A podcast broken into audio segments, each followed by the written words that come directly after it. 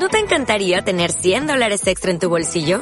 Haz que un experto bilingüe de TurboTax declare tus impuestos para el 31 de marzo y obtén 100 dólares de vuelta al instante. Porque no importa cuáles hayan sido tus logros del año pasado, TurboTax hace que cuenten. Obtén 100 dólares de vuelta y tus impuestos con 100% de precisión. Solo con Intuit TurboTax. Debes declarar para el 31 de marzo. Crédito solo aplicable al costo de la presentación federal con TurboTax Full Service. Oferta sujeta a cambios o cancelación en cualquier momento.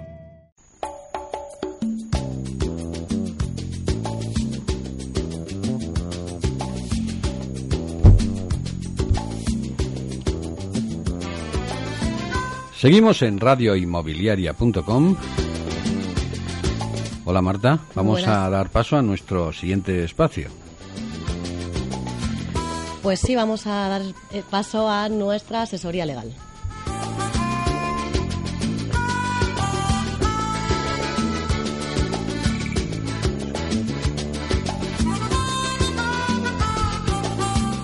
Muy buenas, Jesús, gracias por estar un día más con nosotros. A vosotros. Hoy vamos a hablar de un tema que seguro que interesa a muchos oyentes y es el tema de un extranjero que quiera comprar una casa eh, en España. Cuéntanos, Jesús, ¿qué tiene que hacer? ¿Algunos requisitos, consejos? Muy bien. Bueno, pues sí, es un tema que yo creo que está bastante en boga por el, el asunto de la inversión de los extranjeros no residentes en España, ¿eh? que es a los que nos vamos a referir, eh, que son muy dados ahora pues a invertir desde hace años y gracias a Dios a invertir en, en nuestro país. Entonces, aunque parezca que puede ser complicado que, un extranjero invierta aquí a la hora de comprar una vivienda, en realidad no guarda ningún requisito que sea de, de difícil cumplimiento. El único requisito que han de cumplimentar, distinto al de cualquier residente en España o cualquier español, es la obtención del NIE. El NIE es el número de identificación de extranjeros, que es imprescindible para realizar cualquier transacción o contrato en territorio español. Y desde la apertura de una cuenta corriente, contraer matrimonio, por ejemplo, o, o como lo que tratamos aquí, comprar o alquilar una, una casa. El NIE lo expide la Dirección General de la Policía. ¿eh? Se puede solicitar desde el país de origen, eh, a través de una embajada o de un consulado. O sea que es un trámite relativamente fácil. Es un trámite ¿no? muy fácil. ¿eh? Eh, o bien en España, eh, en una comisaría de policía o en una oficina de extranjería, aunque lo recomendable en aras de evitar problemas y prisas, etcétera, es que se solicite desde, el país de origen. Eh, o bien o bien hacerlo a través de un poder, que también se puede hacer, apoderar a un representante con facultades expresas para que lo solicite aquí en España. De forma que cuando el extranjero ya está aquí para comprar la, la vivienda ya cuente con ese NIE. ¿Vale?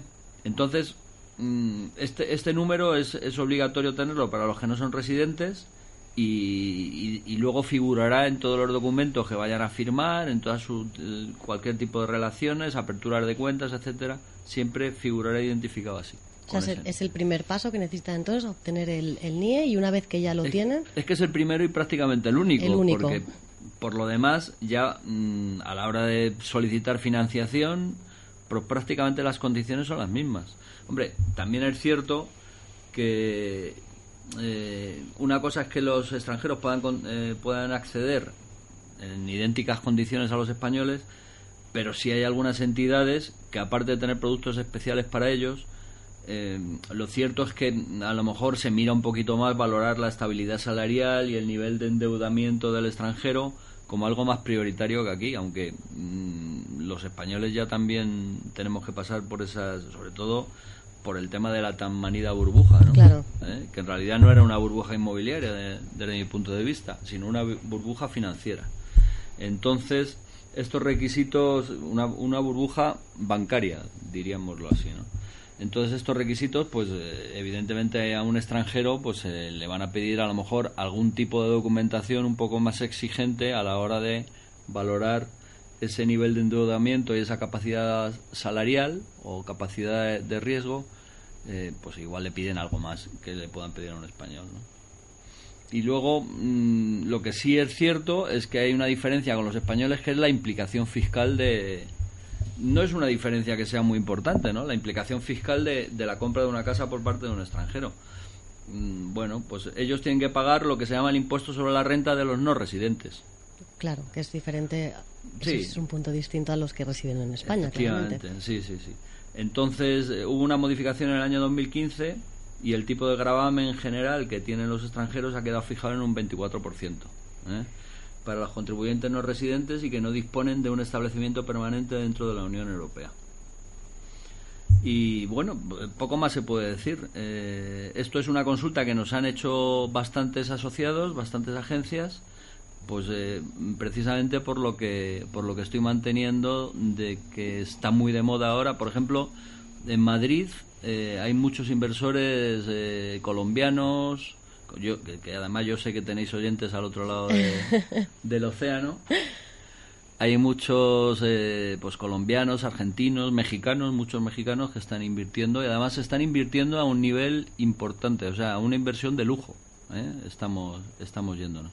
En Barcelona, por ejemplo, mm, invierten más eh, europeos y en costa, evidentemente, que en Madrid. En Madrid ahora está en boga la inversión de sudamericanos. de sudamericanos.